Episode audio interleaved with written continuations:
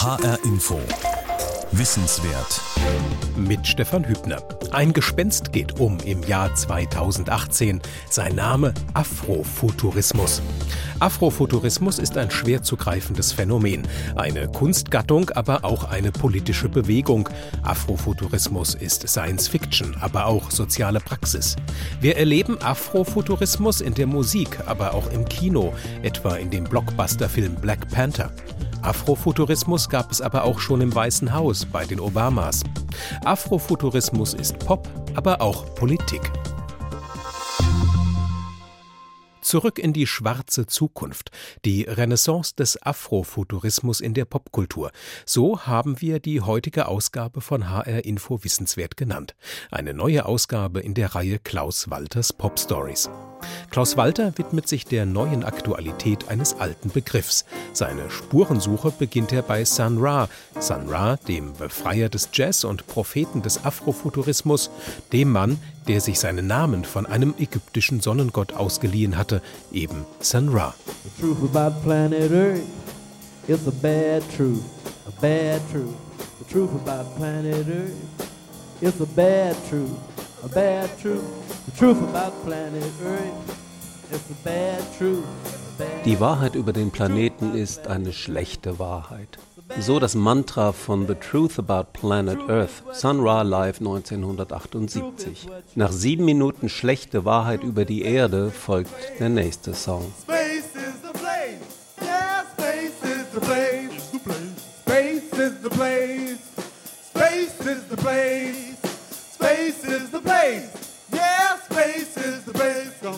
Funky wie eine Gebetsmühle wiederholen die Musiker Space is the place. Space is the place. Nimmt man die beiden Songs beim Wort, dann hat man die Essenz des Sun Ra und des Afrofuturismus. Die Erde ist ein feindseliger Ort für einen African American, also lasst uns ein besseres Morgen suchen im Weltraum. Space is the Place, das ist auch der Titel eines Science-Fiction-Films von 1972. Da erzählt Sun Ra die Geschichte von Sun Ra, der mit seinem Orchestra auf einem märchenhaft schönen Planeten landet. Orchestra, das ist der Name der Band von Sun Ra, eine Wortschöpfung aus Orchester und Arche. Auf der Erde herrscht der Sound von Waffen, Wut und Frustration. Auf dem märchenhaft schönen Planeten ist die Musik anders, die Vibrations sind anders als auf dem Planeten Erde. Sun Ra beschließt, wir bauen hier eine Kolonie für schwarze Menschen. Dann können wir so leben, wie wir wollen. The music is different here. The vibrations are different. Not like planet Earth. planet Earth sound of guns, anger, frustration. We set up a colony for black people here. The first thing to do is to consider time as officially ended. We work on the other side of time. Dann werden sie die Zeit, wie wir sie kennen, offiziell beenden. Wir leben auf der anderen Seite der Zeit, sagt Sun Ra. Und was ist das Transportmittel der Wahl für die Reise auf den neuen Planeten? Die Musik. Or better still, teleport the whole planet here through music. Im Kosmos des Sun Ra und im Wörterbuch des Afrofuturismus haben viele Begriffe einen doppelten Boden. Space ist der Raum zum Leben und Space ist das Weltall dass der afroamerikanische Visionär des freien Jazz Zuflucht im Space sucht, das hat auch damit zu tun, dass er im Jahre 1914 an einem besonders unangenehmen Ort auf unserer Erde ankommt, in Birmingham, Alabama. Der vielleicht am schärfsten segregierten Stadt der Erde. So Sun Ra's Biograf John Sweat. In Birmingham, Alabama regiert der Ku Klux Klan. 1963 werden in einer Baptistenkirche vier schwarze Mädchen bei einem Anschlag ermordet. Im selben Jahr setzt George Wallace, der Gouverneur von Alabama, die Nationalgarde ein, um die weißen Schulen negerfrei zu halten, obwohl die Rassentrennung offiziell längst aufgehoben ist. Zu diesem Zeitpunkt 1963 ist Sun Ra, der als Herman Poole Blunt geborene und im Zeichen des Southern Baptism aufgewachsene Pianist und Bandleader, längst im toleranteren Norden gelandet. Space-Stimmen und Space-Weisheit haben ihn nach Chicago gebeamt, erklärt der Mann, der sich nach dem ägyptischen Sonnengott Ra nennt und eigentlich vom Saturn kommt, sagt Sun Ra über Sun Ra.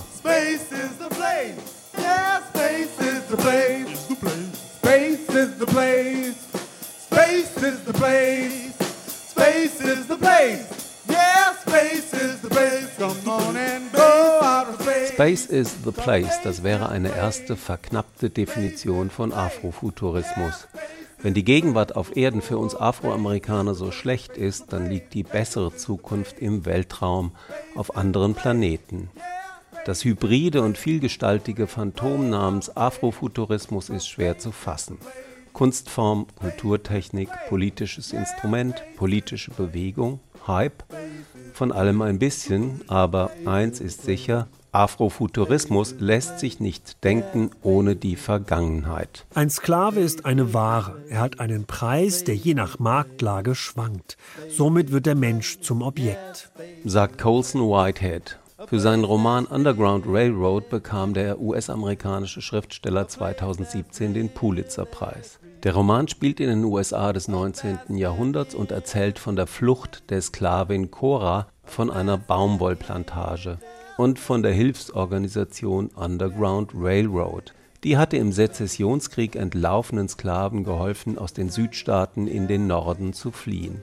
Nochmal Colson Whitehead. Wenn man die Geschichte der USA betrachtet, die auf Sklaverei aufbaut, dann sind die USA durch die Sklaverei zur Wirtschaftsmacht aufgestiegen.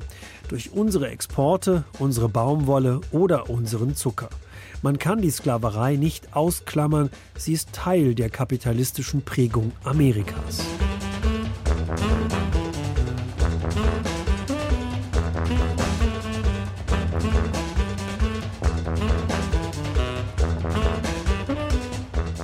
My Queen is Harriet Tubman, so heißt dieser Song von Sons of Kemet, einer Afro-Jazz-Band aus London. Oder kommen die Sons of Kemet aus Ägypten?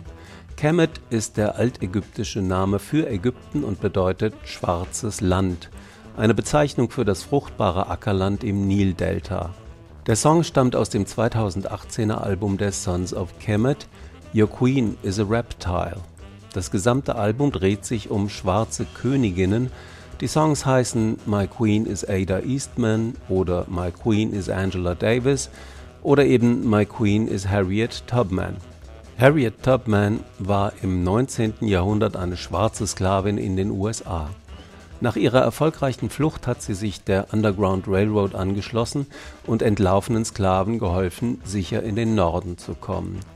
Die Sons of Kemet betreiben also kreatives Name-Dropping. Sie ernennen vergessene Frauen der afroamerikanischen Geschichte zu Königinnen – wir werfen die Suchmaschinen an und erfahren etwas aus der unterdrückten, der ausradierten Geschichte des Black America. So erzählen die Sons of Kemet mit ihrer Musik wie Colson Whitehead mit seinem Roman eine Counterhistory, eine Gegengeschichte. Afrofuturismus ist ein Feld, in dem Geschichte die Zukunft bahnt, in dem die Vergangenheit futuristisch neu geschrieben wird. Afrofuturismus lässt sich nicht denken ohne das Initiationstrauma. Initiationstrauma, so nennt der britische Sozialwissenschaftler Paul Gilroy die massenhafte Verschleppung von Menschen aus Afrika in die Amerikas. Paul Gilroys Mutter stammt aus der ehemaligen britischen Kolonie Guyana. Seine wichtigsten Bücher sind Grundlagenwerke des postkolonialen Denkens und damit auch des Afrofuturismus. Und sie tragen sprechende Titel. The Black Atlantic. Der schwarze Atlantik, in dem ungezählte verschleppte Menschen aus Afrika ihr Leben gelassen haben, weil sie nicht taugten als Sklaven oder Sklavinnen. Frauen wurden kurzerhand über Bord geworfen, wenn sie schwanger waren. There ain't no black in the Union Jack. So heißt ein anderes Buch von Paul Gilroy. Der Union Jack kennt nur die Farben Blau, Weiß und Rot. Schwarz kennt er nicht.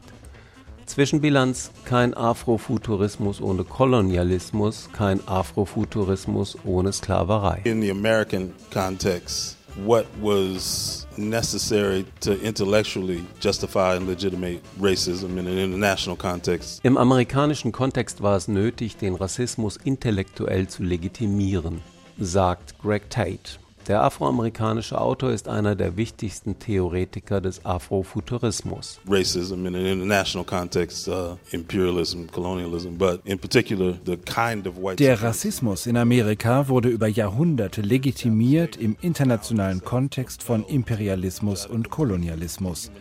Die weiße Vorherrschaft in den USA zur Zeit der Sklaverei musste legitimiert werden, indem schwarze Menschen komplett entmenschlicht wurden. Sie wurden zu Objekten reduziert, zu Instrumenten in den Händen der Weißen.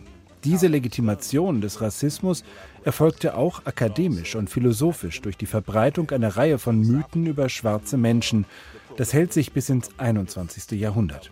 Mythen über die intellektuellen Kapazitäten von Schwarzen, ihre Sexualität, ihre Spiritualität.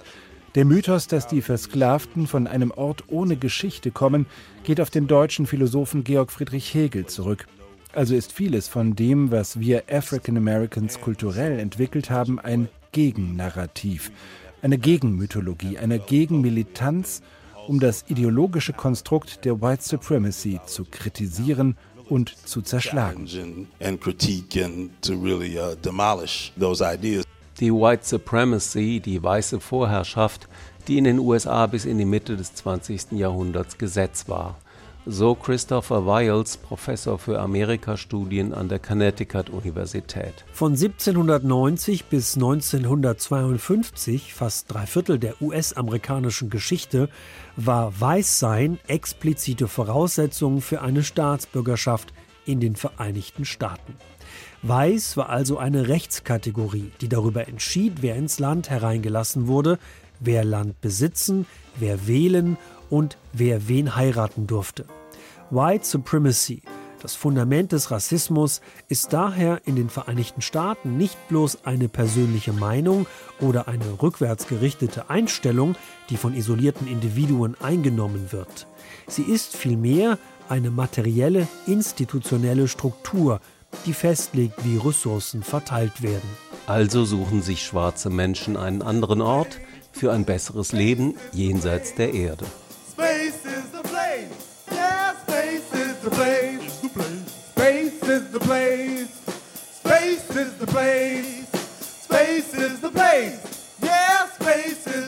Space is the place, der Signatursong eines Außerirdischen, die Visitenkarte von Sun Ra. Der legendenumrankte Musiker war ein Prophet des Afrofuturismus. Er kam 1914 auf der Erde an, verlassen hatte sie 1993. Sunrise quasi der Gottvater des Afrofuturismus. Das Dreigestirn des Afrofuturismus wird ergänzt durch Lee Scratch Perry, den jamaikanischen Hexer des Dub Reggae, und George Clinton, den afroamerikanischen Pionier des Funk. Alte, wenn nicht gleich tote schwarze Männer also. Aber der Afrofuturismus ist auch ein Instrument, das junge schwarze Frauen im 21. Jahrhundert für sich nutzen. Jamila Woods zum Beispiel, Erneuerin des RB, auf der Erde in Chicago zu Hause. Aber auch sie zieht es in den Weltraum.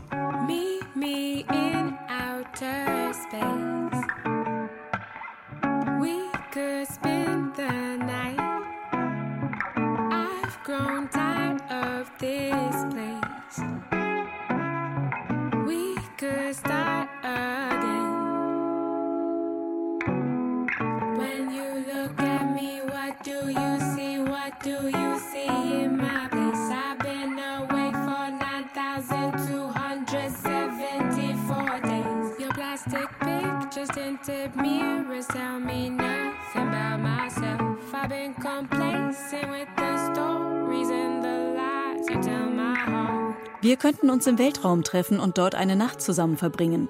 Ich habe genug von dieser Erde. Da draußen können wir neu anfangen. Mit diesen Worten lockt Jamila Woods ihr Liebesobjekt in Richtung Outer Space für einen außerirdischen Neuanfang. Ein klassischer Fall von Afrofuturismus. Es geht darum, wie sich schwarze Menschen die Zukunft vorstellen. In der Science Fiction oder in futuristischen Romanen kommen schwarze Menschen nicht vor. Die unausgesprochene Annahme dahinter ist, schwarze Menschen werden die Zukunft nicht erleben. Sie werden nicht überleben. Afrofuturisten legen Wert darauf, dass schwarze Menschen in ihrer Kunst repräsentiert sind und sie erzählen eine revidierte Version der Geschichte version of history. King of my city, king of my country, king of my homeland, king of the filthy, king of the fallen, we living again. King of the shooters, looters, boosters, and ghettos popping. King of the past, present, future, my ancestors watching. King of the culture, king of the soldiers, king of the bloodshed, king of the wisdom, king of the ocean, king of the respect, king of the Kendrick Lamar aus dem Soundtrack zum Black Panther Film. Im Jahr 2018 bekommt Kendrick Lamar den Pulitzer-Preis als erster Rapper. Vor vier, fünf Jahren hätte man das noch abgetan als afrofuturistische Illusion. Eine revidierte Version der Geschichte erzählt auch Ryan Coogler und wird damit im selben Jahr 2018 zum kommerziell erfolgreichsten Afrofuturisten der Geschichte. Ryan Coogler ist der Regisseur von Black Panther, der Science-Fiction-Blockbuster um einen schwarzen Superhelden in Wakanda. Das futuristische Wunderland ist der Traum von einem Afrika, das niemals kolonisiert wurde. Der Film Black Panther bricht Rekorde in Serie und hat eine Renaissance des Afrofuturismus losgetreten. My king. Stop it. The Black Panther lives.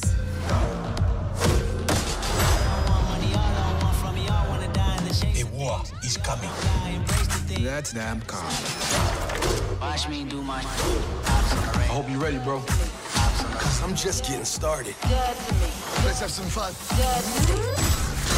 Nicht einmal Star Wars hat 35 Millionen Hashtags geschafft.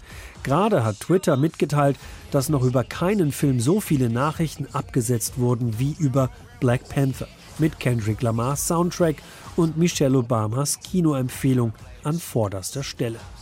Klar, denkt man, der Film ist gerade in der ewigen Top 10 der umsatzstärksten Blockbuster angekommen und Afrikaner und schwarze Menschen aus der Diaspora feiern die positiv gezeichneten Wakanda-Helden als eine Art Wiedergutmachung.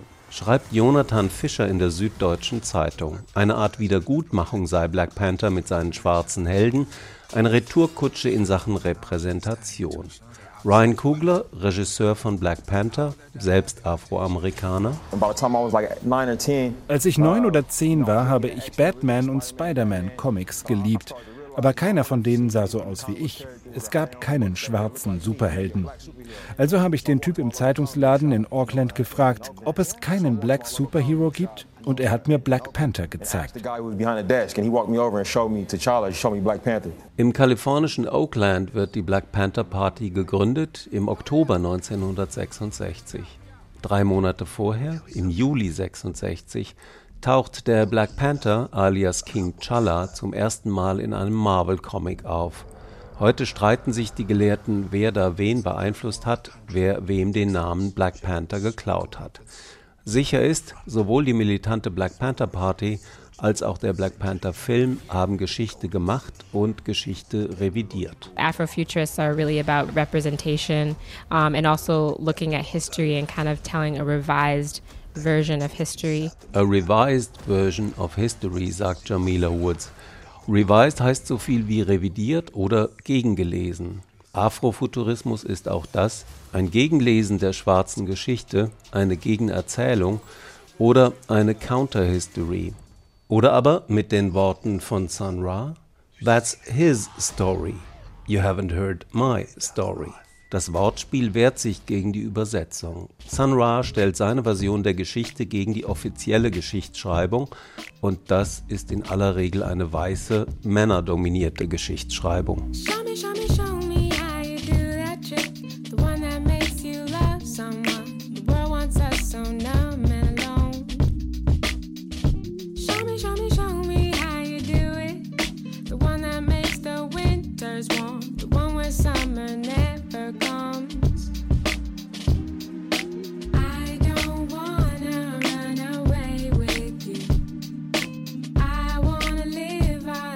That's a lot of what heaven is about too. It, it's almost like an extension of that idea. Mein Song Heaven bezieht sich auf eine bessere Zukunft, aber auch auf die Gegenwart. I also want to try to imagine a utopia in black present, like in now.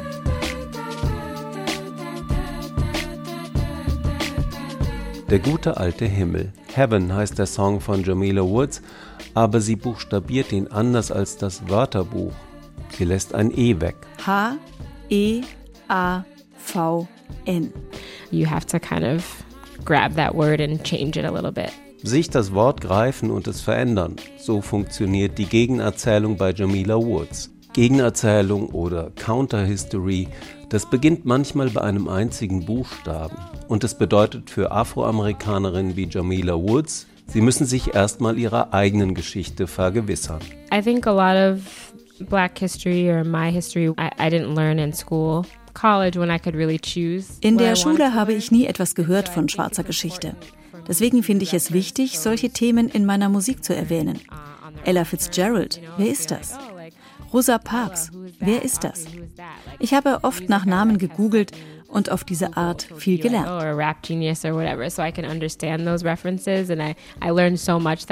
Schwarze Geschichte findet nicht statt in vielen Schulen, sie wird ausradiert. Das bestätigt der Autor Greg Tate und plädiert für eine Gegenstrategie. Er nennt es Erasing the Erasure, das Ausradieren des Ausradierens, die Auslöschung der Auslöschung als kulturelle Praxis. If you go to through the American public school and even the university system, unless you're at a campus that has a um, wenn du als Afroamerikaner zur Schule gehst oder in eine Uni, die nicht gerade auf Black Studies spezialisiert ist, dann kannst du deine komplette Ausbildung verbringen, ohne ein Wort über deine Herkunft zu hören. Wie kamen Afrikaner nach Amerika? Sklavenhandel. Du lernst nichts darüber. Das ist die eine Seite des Ausradierens. Die andere betrifft die kulturellen Leistungen deines Volkes. Jazz und Blues gingen um die Welt, aber in amerikanischen Bildungsstätten lernst du nichts über Duke Ellington, Charlie Parker oder Miles Davis. Erasing the Erasure, das heißt, wir müssen die Auslöschung ersetzen durch eigene Erzählungen über unsere Traditionen und unsere Kulturleistungen. You know, kind of aggressively displacing, you know, the erasure and making a case for the tradition and the body of culture. I'm an alien from outer space. Outer space. I'm girl without a face, a heart or a mind. I'm a product of the man.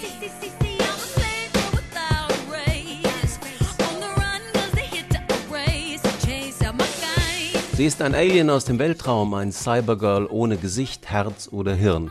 Die afroamerikanische Sängerin Janelle Monet in einem ihrer vielen Songs mit afrofuturistischer Färbung.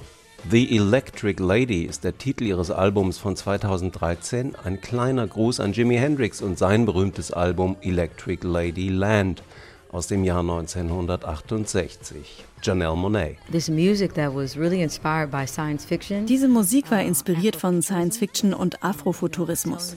Aus der Sicht einer jungen schwarzen Frau spreche ich von einer Zukunft, in der wir dazugehören, in der wir nicht die Minderheit sind, sondern wir sind die Heroinen, die Anführerinnen, die Heldinnen. So kam Cindy Mayweather zustande. Cindy Mayweather ist ein Cyborg, ein androides alter Ego von Janelle Monet. In einem ihrer spektakulären Videos sehen wir Cindy Mayweather mitsamt ihren geklonten Cyborgs. Wir sind an einem Ort namens Metropolis bei der alljährlichen Auktion der Androiden. Die Bilder dieser Auktion erinnern fatal an die Versteigerungen von Sklaven im alten Amerika. Über ihr Album Arc Android von 2010 sagt Janelle Monet, es gibt nicht viele Konzeptalben, die davon handeln, ein Außenseiter der Gesellschaft zu sein. Und der Android schien mir eine neue Form des Außenseiters zu sein. Ich wollte eine Vision von einer Figur erschaffen, auf die wir stolz sein können magische Geschöpfe. Auf ihrem aktuellen Album verkörpert Janelle Monet so ein magisches Geschöpf, Django Jane. Im gleichnamigen Song schlüpft die schwarze Sängerin in die Rolle von zwei großen weißen Männerhelden des Kinos. Sie ist Django und sie ist Bond, Jane Bond.